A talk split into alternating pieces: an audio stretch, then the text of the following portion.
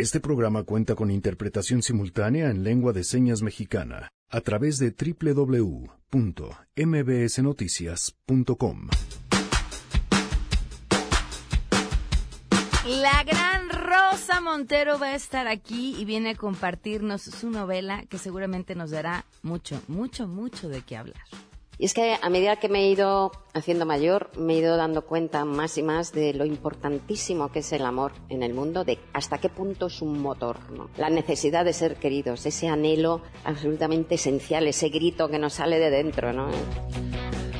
Y llegó Mora, analizará el vaivén de los aspirantes que repitieron comparecencia ante el Senado para ocupar un puesto como comisionados en la Comisión Reguladora de Energía.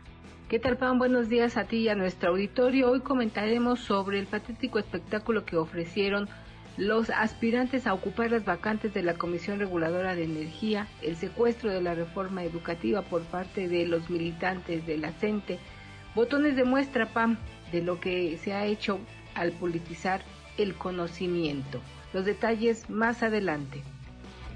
Tenemos buenas noticias. Ramón Morales analizando la revocación de mandato en nuestro mar de Chairo. Y más quédense si arrancamos a todo terreno. MBS Radio presenta A Todo Terreno con Pamela Cerdeira.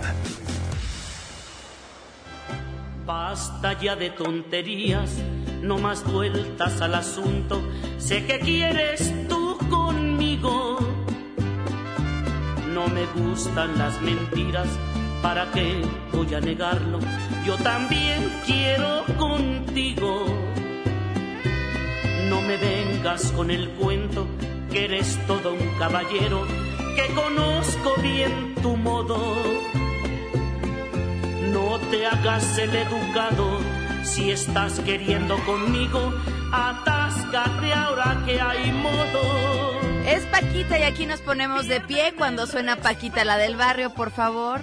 Todos en ¡Eh, cabina! De pie, por favor, es Paquita, la del barrio. Luis me voltea a ver con cara de susto, está bien. Todos de pie. Se lo vamos a perdonar a nuestro operador porque pues está pachurrando botones que necesitamos para que nos puedan escuchar, pero nada más por eso. Janine. ¿Cómo estás, Pam? Buenos Muy buenas. Eh, Tú, tú sabes muy bien cómo ponerme de bueno. Hoy dije, hoy es el día. Hoy Paquita, la del barrio, cumple 72 años. Wow, ok. 72 años de pasión. Vamos a De hacer bajas pasiones, de... martes de Paquita la del barrio. Martes de arrabal. Yo escogí esta canción porque no es tan conocida. Bueno, me parece que no la hay en karaoke. Siempre que la pido me tarda un buen ratito en encontrarla. Y es una joya de canción. Sí, es, hay muchísimas. O sea, Sí. Paquita hay de, de, ah, de odio y contra ellos, de amor, de, de todo, es de arrabal. Pues que te pidan Que nos canciones. pidan las canciones de Paquita. Perfecto. Arroba Janine MB. Gracias, Janine. Escuchen esto. No te hagas el educado si estás queriendo conmigo. Ahora que hay modo. Pierden el respeto. Ya sé que están haciendo caras los que nos están escuchando, pero la van a amar. Y después de dos tequilas más, lo sé. ¿Ves? Las proposiciones más indecorosas. Gracias por acompañarnos en A Todo Terreno este martes 2 de abril del 2019. Soy Pamela Cerdera. La invitación a que se queden aquí hasta la una de la tarde. Miguel González, quien Noé Noé, nos acompaña en la interpretación de lengua de señas. Lo pueden seguir a través de www.mbsnoticias.com. Y por supuesto, eh, nos pueden llamar al 5166-1025. Nos pueden mandar mensajes de WhatsApp al 5533329585. También a todoterreno arroba mbs.com, el correo electrónico. Y en Twitter, Facebook e Instagram me encuentran como Pam Cerdeira. Muchas cosas que comentar, pero yo quería arrancar haciéndoles una mm, invitación a ir más despacio. Después del día que creo que todos tuvimos ayer, porque fue, fue un día, en, en la noche después del teatro me meto hacia Twitter a ver qué onda, en lo que se me bajaba la energía. Y, y los mensajes que leía de todas las personas que habían estado ahí era, ah, hoy fue demasiado, hoy hay demasiado odio, hoy hay demasiada confrontación. Y me llamó la atención que vi este mensaje como de hastío repetido. Y por eso la invitación a que vayamos más despacio, a que nos tomemos el tiempo para asimilar, nos tomemos el tiempo para pensar y a partir de ahí nos tomemos el tiempo para hablar. Y si vamos a juzgar, nos tomemos el triple de tiempo en una de esas y con suerte decidimos no hacerlo. La tecnología ha avanzado a pasos agigantados, lo sabemos todos. Y claro, la evolución humana no es tan rápida. Que nosotros tengamos la capacidad de pensar con mayor rapidez, que tengamos la capacidad de reflexionar con mayor rapidez, lleva cientos y cientos y cientos de años. Nos ganó la tecnología. Y si no nos damos cuenta que necesitamos tiempo para pensar, vamos a acabar cayendo en un abismo. Démonos tiempo para todo. Démonos tiempo para pensar, para contestar, para ver a quienes tenemos a nuestro lado, para preguntarnos si están bien, para, para observar, para contemplar, para vivir.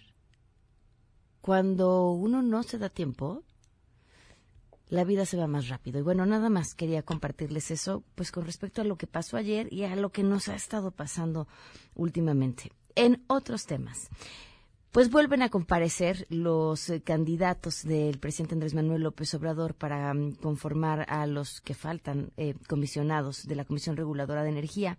Como ya les habíamos estado platicando, estas ternas pues son prácticamente las mismas que la vez pasada que el Senado había rechazado, nada más cambió uno de los integrantes.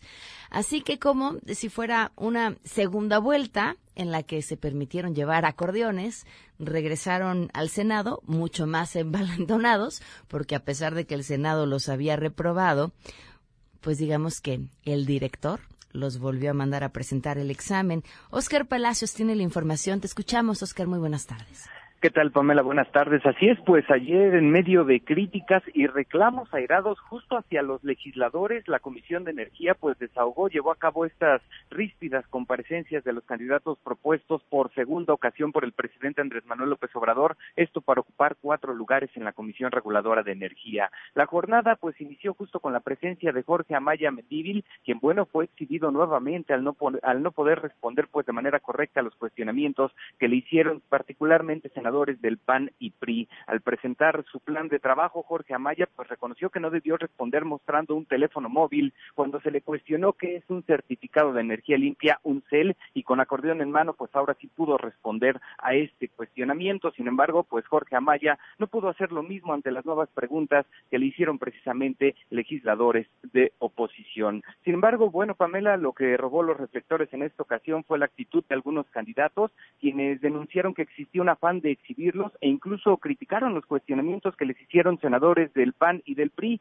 De manera airada, Elizabeth López Chávez, integrante de la primera terna, confrontó a la senadora por el PAN, Xochil Gálvez, e incluso le recriminó, esto así lo dijo, por preguntar a lo loco. Escuchemos. ¿Cuáles centrales eléctricas se consideran exentas de un permiso de Ah, ok, las centrales que generan menos de 5 megawatts. Ahora usted quiere la respuesta en 5 kilowatts. Un megawatt, mega es un prefijo, no sé si usted sepa. ¿Un prefijo de qué sistema?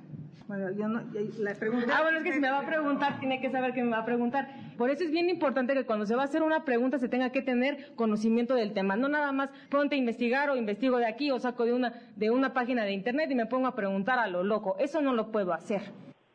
El tono no cambió con los siguientes compresidentes y es que, bueno, en su turno, Norma Leticia Campos Aragón aclaró a la senadora panista Xochitl Galvez que cuestionar qué es un CEL no es precisamente una pregunta técnica y le reprochó también que haya subido al Pleno con orejas de burro para referirse a los candidatos para integrar la CRE. Así ocurrió. Lo que no acepto es que usted se haya presentado en el Pleno del Senado con orejas de burros para todos. Eso es ética, es un problema ético y eso es daño moral y creo que los, creo que los senadores los senadores tienen que ser respetuosos con todos los ciudadanos, porque ustedes son representantes del conglomerado que conforma la nación. Ustedes, bueno, usted no llegó con votos, senadora, usted llegó por dedazo. Otro de los candidatos que simplemente no toleró los cuestionamientos de los legisladores fue Edmundo Sánchez Aguilar, quien, bueno, se limitó a señalar que no tenía nada que añadir a su exposición y se retiró del salón bajo el argumento de que, pues, no le gusta perder el tiempo. Entrevistado justo tras abandonar abruptamente su comparecencia, Edmundo Sánchez Aguilar resaltó que es inútil hablar ante oídos sordos y resaltó que, bueno, ante las críticas entre los candidatos y los legisladores, simplemente no hay ni a quién irle. Así lo dijo. Es inútil hablar ante oídos sordos. Perdonen la expresión. Se ha cuestionado mucho el perfil de los candidatos. Yo no soy quien de, para defender el perfil de los candidatos, pero no hay a quien irle. No sé quién es más burro, si los perfiles o los senadores. Y bueno, a pesar de lo ocurrido hace unos minutos, la Comisión de Energía del Senado aprobó ya el dictamen que establece que todos los candidatos son elegibles para ocupar las cuatro vacantes en la Comisión Reguladora de Energía. Todo esto ocurrió en una reunión de trabajo donde senadores de oposición, pues por supuesto, criticaron la actitud de algunos de los candidatos. Pamela es el reporte. Buenas tardes. Wow, pues muchísimas gracias, Oscar. Muy buenas tardes. Hasta luego. Pues a ver. Claro, claro que es inútil hablar eh, es inútil hasta que les preguntaran, porque finalmente, pues regresaron a los mismos. Y si el Senado no elige entre estos que les regresaron, que son los mismos que desde un principio dijeron que no estaban bien preparados, el presidente elige a sus candidatos. Por supuesto que están envalentonados. Lo que, lo que me llama la atención es este mm, reclamo a la senadora por la forma en la que ella llega al Senado. Ellos ellos también los eligieron por dedazo. Así fue como llegaron. Y digo también entrecomillado, porque el, otro proceso lleva una selección distinta. Pero ellos sí los eligieron por dedazo por las razones que fueran. Eh, entrevistamos uno de ellos hace un par de semanas, ¿no? Y decía, bueno, pues yo tengo una amistad con la Secretaría de Energía y conocí al presidente y el presidente definió que estas personas están calificadas y confía en ellas porque dice que son honestas y por eso las pone ahí. Y, bueno, así está como esto que finalmente pues parece acabar en un circo y que lo que ponen entredicho es qué va a pasar una vez que se seleccionen estas cuatro personas, que queden como comisionados y cómo va a funcionar la Comisión Reguladora de Energía. Bueno, este, ese es el tema. En otros, un año, siete meses del feminicidio de Victoria Pamela Salas Martínez, y aunque hoy su principal sospechoso se encuentra mm, ya eh, pues en manos de las autoridades, hasta el jueves se define cuál será su situación jurídica y mientras se sepa si es o no esta persona, el proceso y la investigación llegue a su fin, nosotros seguiremos contando.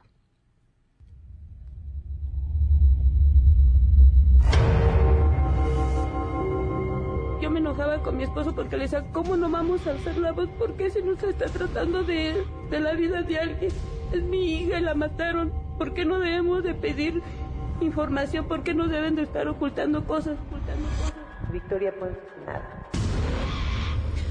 Un año, siete meses y seguimos contando. Tenemos buenas noticias. Ernestina Álvarez, portadora de buenas noticias este martes. Te escuchamos, Ernestina. Pamela, buenas tardes para ti. Para el auditorio te comento que el Instituto Nacional Electoral firmó un convenio con la Comisión Nacional de Libros de Texto Gratuitos para que 1.616 toneladas de papelería electoral que fueron utilizadas en la elección presidencial pasada sean reutilizadas para 600.000 libros de texto gratuito de educación primaria y con ello pues se van a dejar de talar 23.000 árboles. En esta firma del convenio, el consejero presidente del INE, Lorenzo Córdoba, indicó que la voluntad ciudadana expresada en las urnas mediante el voto se va a convertir ahora en páginas de libros. Escuchemos es un asunto muy emblemático, el que justamente el material en donde se plasmó el voto de las y los mexicanos el pasado primero de julio, hoy, gracias a este convenio, estará destinado a la producción de las páginas en donde nuestras chicas y chicos, a través de la impresión de los libros de texto gratuito, estudian y se forman como futuros ciudadanos. El consejero presidente del INEX dijo que este convenio se está firmando nueve meses después de la elección presidencial debido a que el Tribunal Electoral del Poder Judicial de la Federación resolvió ya todas las impugnaciones al proceso electoral, como es la del extinto Partido Encuentro Social, y para reciclar esta papelería electoral, pues no deben existir litigios en curso. Además, adelantó que el INE también va a reciclar todo el material electoral que se utilicen en los comicios extraordinarios a la gubernatura de Puebla, y eso pues esperan se realice a la verdad una vez que termine este proceso el próximo 2 de junio. Hasta aquí el reporte. Gracias, Ernestina. Muy buenas tardes. Buenas tardes. Oigan, y otra buena noticia, como de buenas noticias, vamos a celebrar nuestro aniversario el próximo viernes, este viernes en 8. Vamos a celebrar que a todo terreno cumple cuatro años al aire, lo que nos hace inmensamente felices. Y además en esta celebración, pues lo que queremos hacer es pasarle increíble, festejar, comer, beber, cantar, ¿por qué no? Todas las cosas bonitas de este mundo. Así que, ahí les va. Estos, vamos a estar dando invitaciones para el público, vamos a dar dos dobles ahorita a las personas que sean parte de la lista de difusión. Si no lo son, tienen chance de aquí hasta las doce y media que nos manden un mensajito por WhatsApp. Quiero ser parte de la lista. Y su nombre es 55 33 32 95 85. Y doce y media les digo a quienes sean parte de la lista cómo se pueden ganar estos, estas dos invitaciones para que nos acompañen a celebrar nuestro cuarto aniversario el próximo viernes. Volvemos. En unos momentos, en A Todo Terreno. Martes Chairo con José Ramón Morales.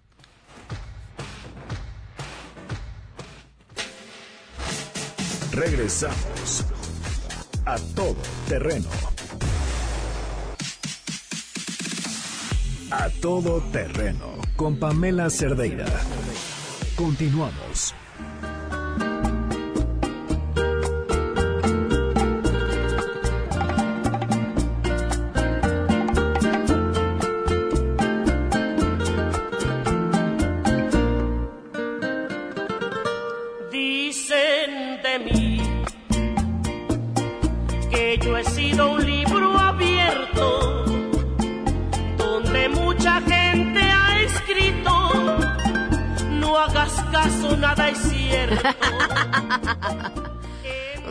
Definición para el término libro abierto. Por cierto, hablando de libros, vamos a platicar más adelante con Rosa Montero, que nos trae su más reciente novela, Los tiempos del odio, y vamos a, platicar con ella sobre muchísimos temas que hay que platicar con ella, en otros asuntos también. Amazing Jewelry está celebrando un año en nuestro país y durante todo el mes de abril está dando sorpresas increíbles. Tienen varias tiendas en el Centro Comercial Santa Fe, Plaza Satélite, Galerías Insurgentes y Parque Las Antenas. Vayan a las tiendas o chequen sus redes sociales. En Facebook es Amazing México y en Instagram Amazing-Mex para que no se pierdan ni un solo instante de este mes del aniversario de Amazing con todas las cosas increíbles que traen para ustedes. Bueno, les cuento.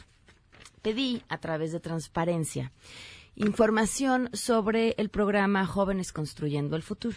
Este que ha sido un programa emblema y estrella de esta administración, en el cual, a través de becas de 3.600 pesos mensuales, se permite que jóvenes puedan acceder al mercado laboral en una especie de capacitación y el gobierno otorga a los jóvenes estos recursos no las empresas, con la esperanza de que quizá eh, los chavos puedan después quedarse a trabajar en las empresas, quizás si son útiles, pero algo que me parece sumamente valioso es esta, este decir, bueno, no los queremos en la calle, los queremos trabajando, ¿no? Queremos que encuentren otra alternativa a través del trabajo y así los alejamos de, eh, del crimen organizado y las malas actividades. El ocio es la madre de todos los vicios, en eso coincidimos.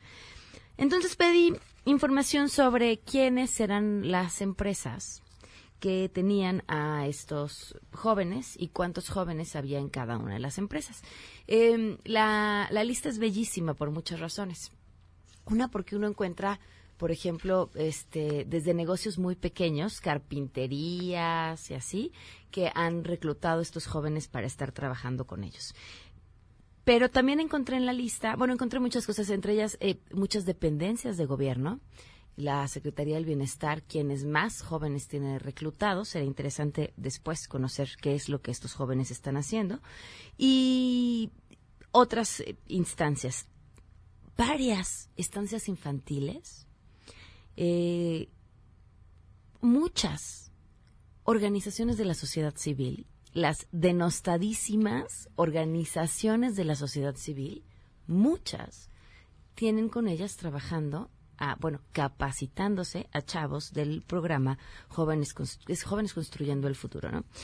Eh, y algo que yo quisiera pensar que son una serie de errores en su base de datos. Habrá que aclarar si son errores o no. Eh, estamos hablando de un programa que implica muchísimos recursos. Así, a un primer vistazo, los errores en su base de datos que yo pude observar en un primer vistazo, eh, se encuentran involucrados 10.000 jóvenes, lo que se traduciría en 36 millones de pesos mensuales. ¿no? Porque son 3.600 a cada uno de ellos. Y son registros, por ejemplo, de uno de estos lugares que tiene 10 jóvenes, el nombre de la empresa viene registrado como despacho contable, pero no está el nombre de la empresa o la razón social. Despacho jurídico tiene a 8, otro despacho jurídico tiene a 7, despacho profesional, cuatro jóvenes. Despacho contable, números más personal, tres personas. Otra vez despacho jurídico, dos despacho contable fiscal, dos despacho. Y es, bueno, esto se, en los despachos se repite constantemente esto sin, sin una razón social. Eh, otro dato donde hay 9.517 jóvenes inscritos aparece como persona física sin nombre de empresa. Lo curioso es que dentro de la base de datos sí hay personas físicas. Entonces, ¿Es una sola persona física sin nombre de empresa que tiene 9.517 jóvenes? Deberíamos de saber el nombre de esa persona física. O fueron varias y las juntaron en un solo registro, yo digo. Luego se repite, otra vez, persona física sin nombre de empresa, 442 jóvenes. Persona física que no registró nombre de empresa, 46. Servicios del personal del Estado de México, 13 personas. Persona física sin nombre de empresa, 2. Y así continúan esto que, insisto yo, podrían ser errores. Habrá que, habrá que continuar preguntando. Otros registros sumamente curiosos, por ejemplo, queso tiene dos jóvenes capacitándose. ¿Qué demonios es queso? Ramón Federico tiene a un joven capacitándose. No sabemos más sobre quién es Ramón Federico. Marán, grupo técnico, estética, no hay más datos, solo estética, o la fonda de Doña Chuy. Seguramente todos conocen alguna fonda de Doña Chuy. Preguntemos quiénes son los jóvenes que están ahí. En otros temas. Ya llegó Guille. Guille, ¿cómo estás? Muy buenas tardes. Pues aquí andamos. Muy interesante lo que comentas porque nuestros jóvenes eh, pues han sido las primeras víctimas o las principales víctimas de la destrucción del tejido social. Es lamentable que en algunas regiones del país la máxima aspiración de un joven en estas comunidades dominadas por el narcotráfico pues sea ser líder de un cártel o sicario de estos grupos de la delincuencia organizada. Me parece que este programa es eh, muy interesante. Eh, pero lo revelador o lo que nos ayudaría por lo menos a tener datos más concretos de la viabilidad del programa mismo es lo que tú comentabas, ¿no? Saber dónde están, quiénes los capacitan, cuánto tiempo va a durar la capacitación y después de esa capacitación que sigue.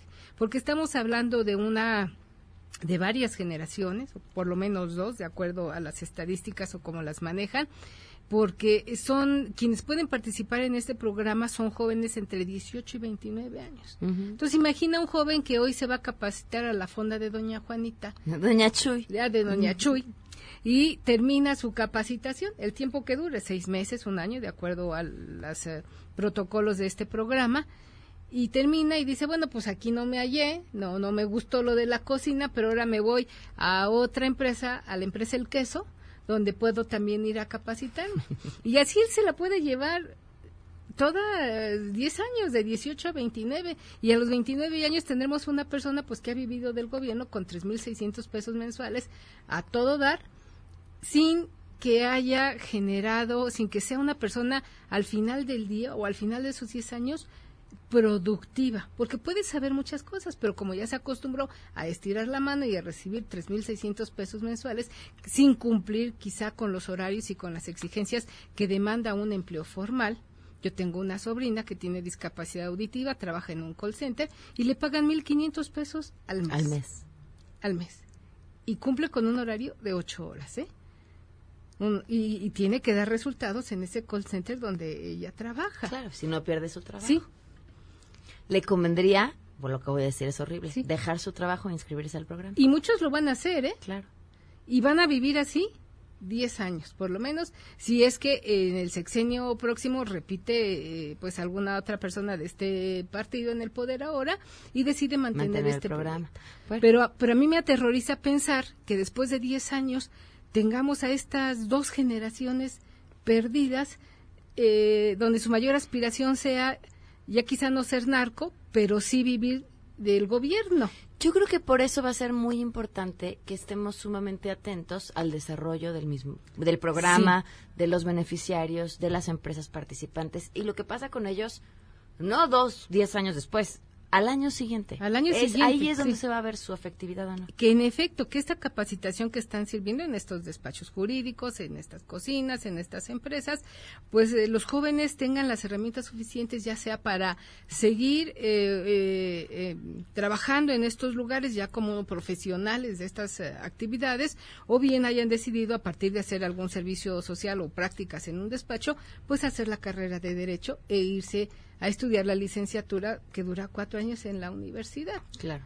Yo creo que sí hay que darle no seguimiento, sino perseguimiento, porque en riesgo está pues estas generaciones de estos jóvenes que tendrían que hacerse responsables del país pues en los próximos años. Persigámoslo, Guille. ¿Venías a platicarnos algo más? Pues mira, siguiendo con esto, quisiera empezar con algo que ayer me llamó a la reflexión a partir de lo que estamos viviendo en el país. Encontré una nota donde decía que Japón llamará a su nueva era eh, no sé si se pronuncia así, Reiwa o bondad orden. Aquí llaman ellos una nueva era, pues que el príncipe heredero Naruhito de 59 años asumirá el rol de emperador tras la abdicación de su padre, que es reina ahora en Japón, Akihito pero me llamó mucho la atención que ellos a cada mm, etapa de estos gobiernos, de estos emperadores, les pongan un nombre.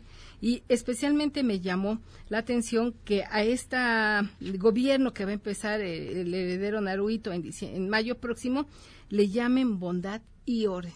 Porque ellos lo que, eso es lo que ellos esperan de este reinado del el príncipe heredero Naruhito.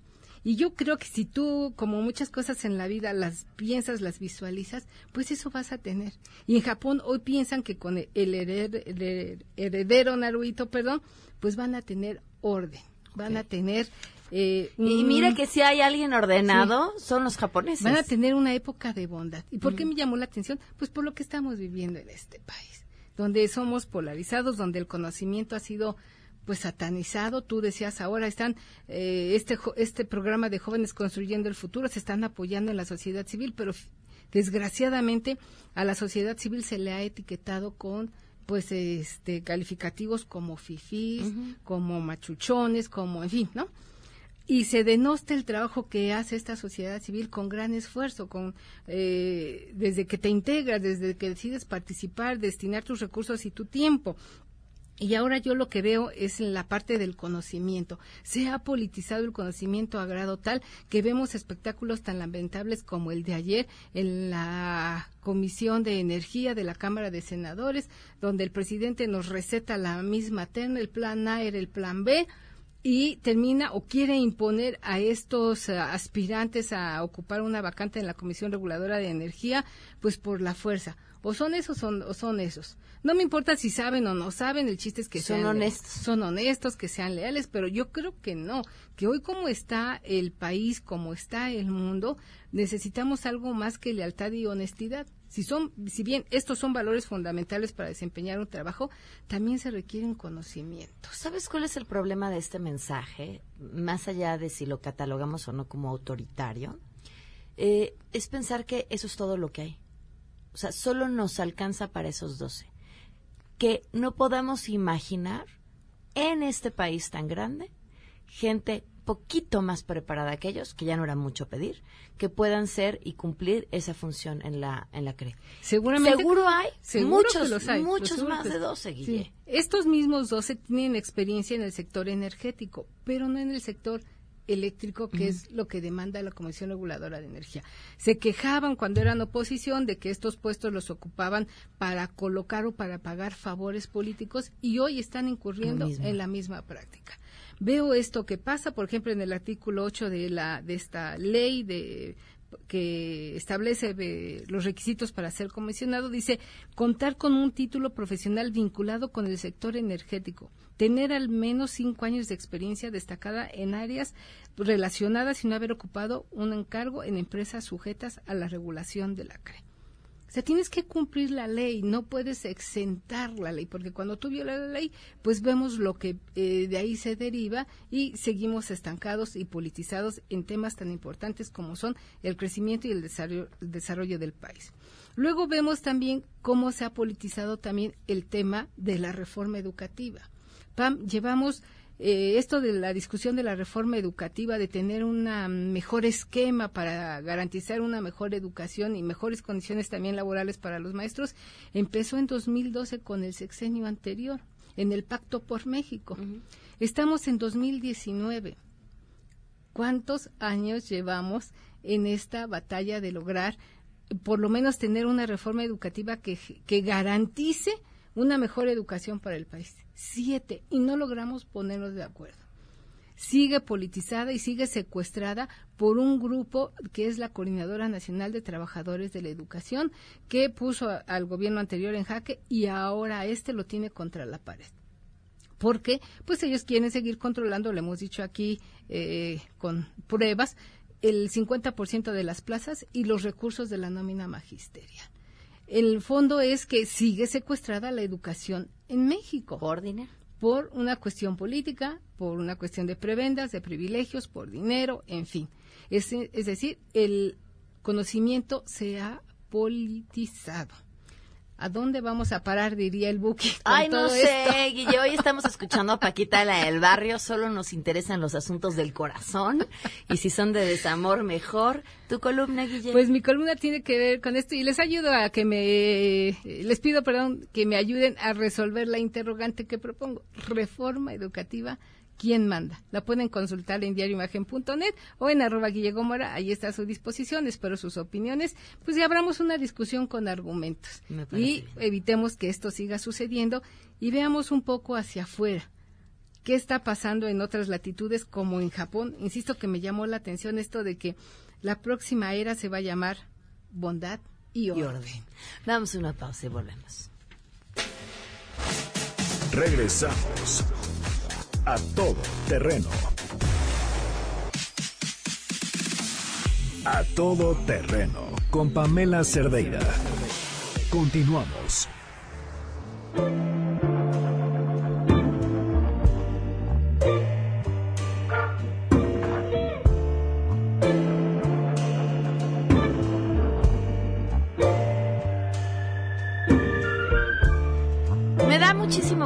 Tener la oportunidad de que nos acompañe aquí en cabina una mujer extraordinaria, inteligente, una brillante escritora y, bueno, una mujer con muchas cosas que decirnos sobre quiénes somos y dónde estamos parados. Rosa Montero, bienvenida. Ojo, Pamela, qué maravilla de, de entrada. Qué elogios tan tan, eh, tan grandes y tan eh, hiperbólicos. Muchísimas gracias. Gracias por estar aquí y vienes además con libro nuevo bajo el brazo, Los tiempos del odio y a pesar de que ya lo he estado leyendo, me encantaría que fueras tú quien le contaras al público Muchas gracias. Pues mira, es la tercera, el tercer libro de eh, mi mm, personaje Bruna Husky, eh, que es una, un clon humano, una replicante de combate que vive en Madrid, ahora es detective en el año 2110. Aunque ya es el tercer libro, da igual, se pueden leer uh, sin haber leído los anteriores, se pueden leer separados cada uno, ¿no? Entonces es una, es un libro que, que trata de los temas de las obsesiones que siempre están en todos mis libros, de eh, la muerte, el sentido de la vida, si es que tiene alguno, del paso del tiempo, de lo que el tiempo nos hace y nos deshace. Eh, el subtítulo del libro, Los tiempos del odio, es eh, Sin amor no merece la pena vivir. También trata de eso, del amor, de esa ansiedad de amor que tenemos todos los humanos, ¿no? Yo cada vez tengo más claro que el amor mueve el mundo. Y lo malo es que tenemos una ansiedad de amor tremenda, pero queremos ser queridos solo de la manera en que queremos ser queridos. Y a veces esa ambición es tan irreal. Eh, buscamos personajes tan perfectos que desdeñamos maravillosos amores rotos, imperfectos, humanos, solo por, porque estamos ciegos, ¿no? Entonces también de eso habla la novela.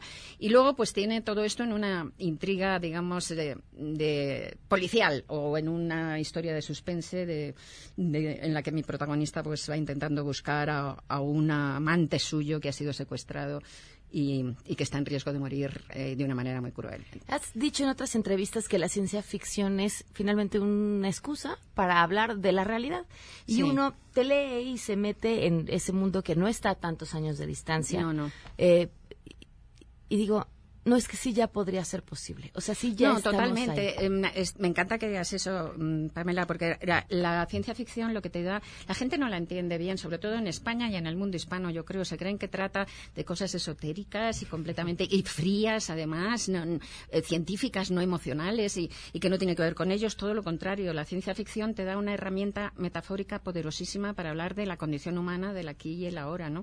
Yo mis novelas de Bruna Husky siempre digo que son las más realistas y el personaje personaje de Bruna Husky es para mí el que más me gusta de todos los que he hecho y el que siento más cercano a mí. Así que hay una, una intimidad con ese mundo para mí enorme, ¿no? Y mm, es un reflejo, yo creo que es un mundo, no es una distopía, que es la palabra de moda, ¿no? Esas, esos futuros apocalípticos y tal. No, no, no. Es un futuro muy realista que eh, no solo es posible, sino incluso probable en muchas cuestiones y que además es intercambiable con el, con el mundo de hoy. Eh, no es un mundo peor que el mundo de hoy, te diría, que el mundo de hoy es peor que el mundo de mis novelas de Bruna. ¿eh?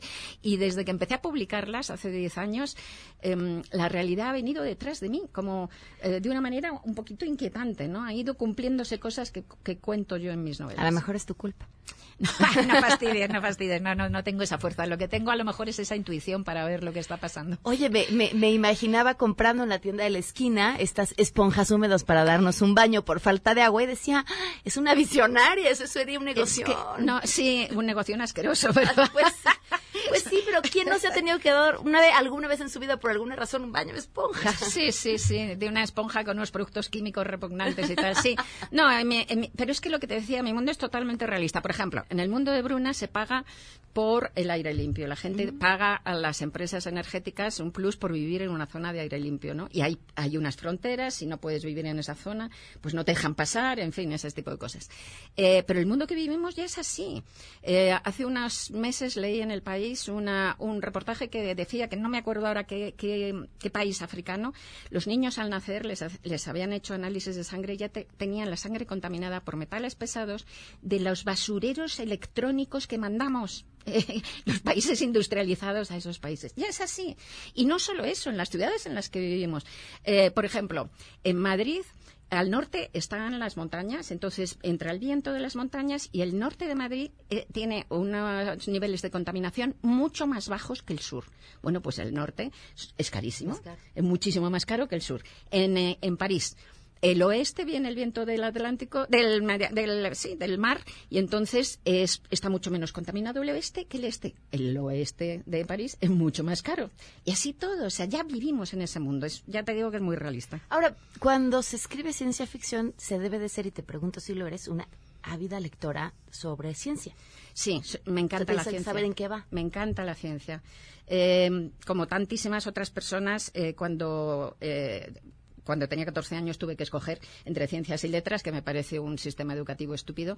Como yo escribía desde pequeña, escogí letras, pero toda la vida me, ha encantado la ciencia, he leído mucha divulgación. Entonces, no es que me haya preparado para estos libros, es que, digamos que las cosas que digo científicas, pues que me las sé, porque voy leyendo muchos libros, voy recortando las, noticias que salen en la prensa.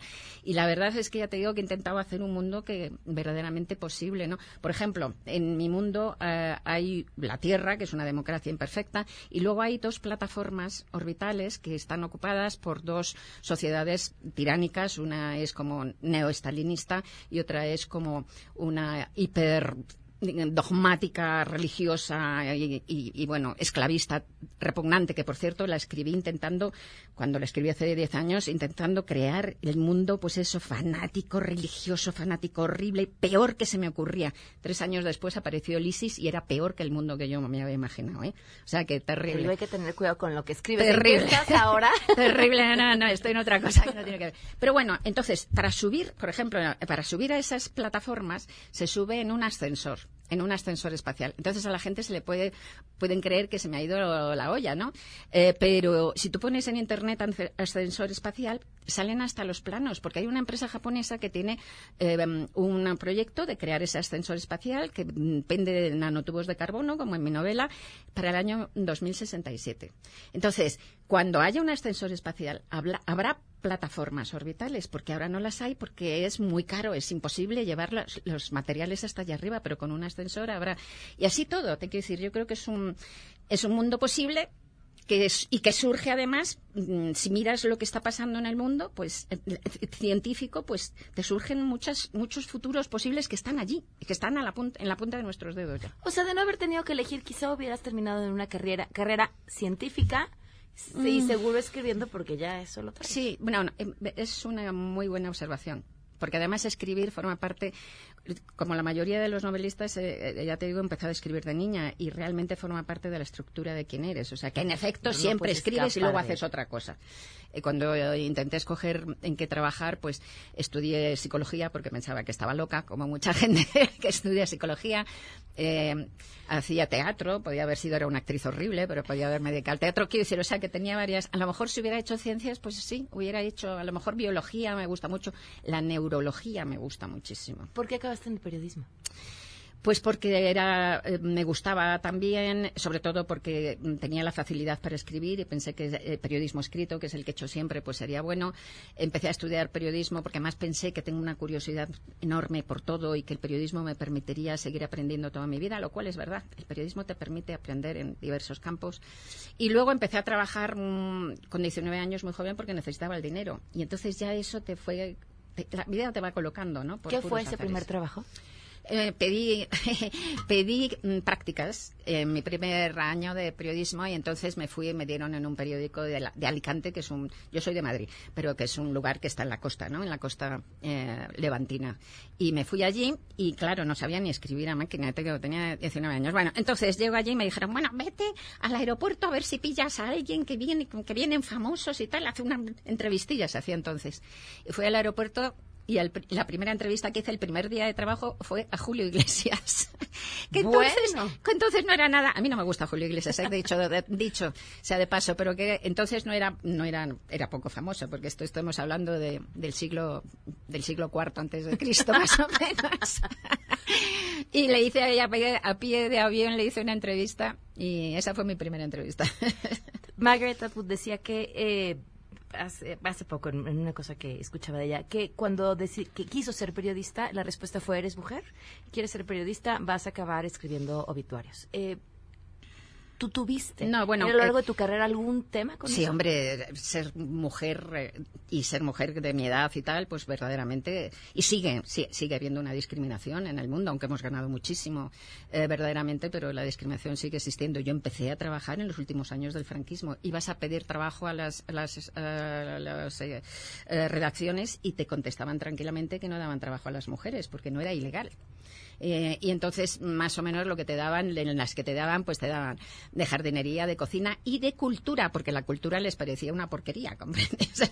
les parecía que no valía nada, entonces... Y, pero bueno, en, enseguida empezó la transición y ya pues eh, tuvimos más posibilidades, pero aún así eh, el machismo, el sexismo, pues sigue estando impregnándonos a todos, porque además el sexismo es una ideología en la que nos educan a todos a las mujeres también, las mujeres también somos machistas, las mujeres también somos sexistas. Y como son prejuicios, y el prejuicio, como su nombre indica, está antes del juicio, es un parásito del pensamiento que te impide darte cuenta de ese, de ese prejuicio. Pues entonces no nos damos. Hay montones de, montones de estudios ahora que están demostrando hasta qué punto seguimos actuando con prejuicios hombres y mujeres. Por ejemplo, estudios en España y en el mundo sobre la atención médica primaria. Con los mismos síntomas, a los hombres les recetan más pruebas diagnósticas y a las mujeres nos recetan más ansiolíticos. y esto lo hacen doctoras también. O sea que es que la palabra del hombre sigue siendo la ley. ¿Por dónde crees que, que esté la salida? Y te lo pregunto por varias razones. Uno, porque tú hablas de los momentos en los que estamos viviendo. Lo hablabas 10 años antes y decías, hoy estamos peor. Sí, estamos peor sería la pregunta que te haría. Y dos, porque justo en México un movimiento que tiene un par de semanas que empezó, que inició justamente para denunciar los casos de acoso sexual en el mundo literario, ha causado una gran revuelta. Sí, bueno, por lo del suicidio. Eh, sí, sí, eh, tremendo, el suicidio penoso, es una pena siempre, terrible. Eh, no conocía a este hombre, todo el mundo me dice que además era muy querido. Y, y bueno, yo lo que diría ahí, en primer lugar, uno no se suicida solo por, por unos mm, tweets. Evidentemente, yo creo que debía de padecer algún tipo de, dolencia, de dolencia mental, que para mí, insisto, yo estudié psicología porque pensé que estaba loca. Yo he tenido ataques de angustia, soy muy solidaria, ¿no? En serio. Eh, uno de mis temas en toda mi vida ha sido las dolencias mentales y lo he mucho y la gente no sabe hasta qué punto el sufrimiento psíquico es mm, es terrible y es insoportable. O sea que, en primer lugar, yo creo que, por desgracia, eh, este hombre, pobrecito, se ha suicidado víctima de una dolencia y de un dolor psíquico brutal. En segundo lugar, yo creo que no es un problema del movimiento esto que ha pasado, es un problema de las redes. Las redes están matando a mucha gente. Están matando a mucha gente y están matando a mucha gente, adolescentes a los que se les persigue, porque eh, em, tenemos que intentar em, eh, civilizar las redes. por ahora estamos como en la época del salvaje oeste, ¿no? Entonces se produce el linchamiento, se produce todo. Y yo creo que a este movimiento también se les ha colado esa mala gestión de las redes, que, no sabemos cómo gestionarlas y que nos están llevando por delante. Entonces, yo creo que efectivamente no se puede hacer eso al margen de cualquier consideración, sea, sea uno culpable, no culpable, lo que sea. Yo creo que no se pueden hacer denuncias en, las redes, ni en este caso ni en ninguno, a, personas concretas que sean anónimas. Eso no se puede hacer y eso habría que impedirlo en las redes. En las redes. Es un problema en las redes, no del movimiento. Ella es Rosa Montero, su más reciente novela se llama Los tiempos del odio y si no fuera porque viene otro programa después, me encantaría seguir platicando con ella. Si disfrutaron, que seguramente, y lo sé, escucharla, van a enloquecer cuando la lean. Muchísimas Muchas gracias. Pamela, eres un ángel y yo he estado muy torpe, ¿eh? que conste. No, bueno, ¿cuál? No, no, no. en serio, estoy como el jet con el no sé qué, estoy, he estado torpísima, pero vamos, no he estado a tu altura, que eres estupenda. No, no. eres estupenda, en serio. Eso sí fue un elogio. Muchísimas gracias, Rosa. Gracias. Y de esto se hablará en las próximas horas. A todo terreno. esta mañana iniciaron en cuatro planteles de los colegios de ciencias y humanidades, los SH, y esta tarde habrá una asamblea para determinar cuál va a ser la respuesta a sus demandas. Muy bien, pues estaremos al tanto. Muchísimas gracias, Sheila. Nos vamos, se quedan en mesa para todos.